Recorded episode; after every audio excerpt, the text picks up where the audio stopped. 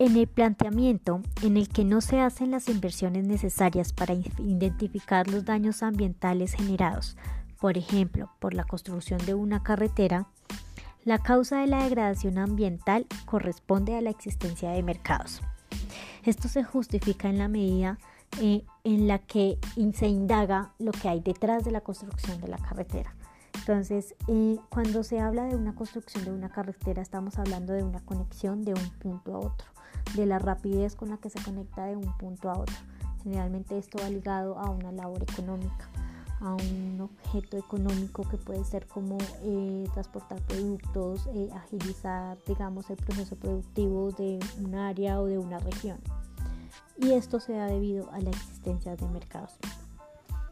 Si por ejemplo con la construcción de esa carretera estuviésemos eh, destruyendo, eliminando una quebrada, una quebrada que, eh, digamos, constituye un ecosistema eh, importante local, como eh, visualmente, digamos, no, como directamente no genera una compensación, una compensación directa de una necesidad, no constituye como tal una, no constituye como un incentivo para que se preserve.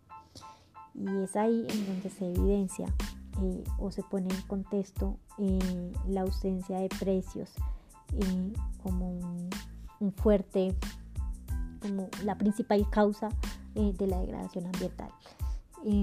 poniendo como un ejemplo de esto, si por ejemplo nosotros cobráramos a cada persona que contamina el aire por cada unidad cuando fuma, ¿sí? Como contaminaste 30 unidades de aire y tienes que pagar por ellas.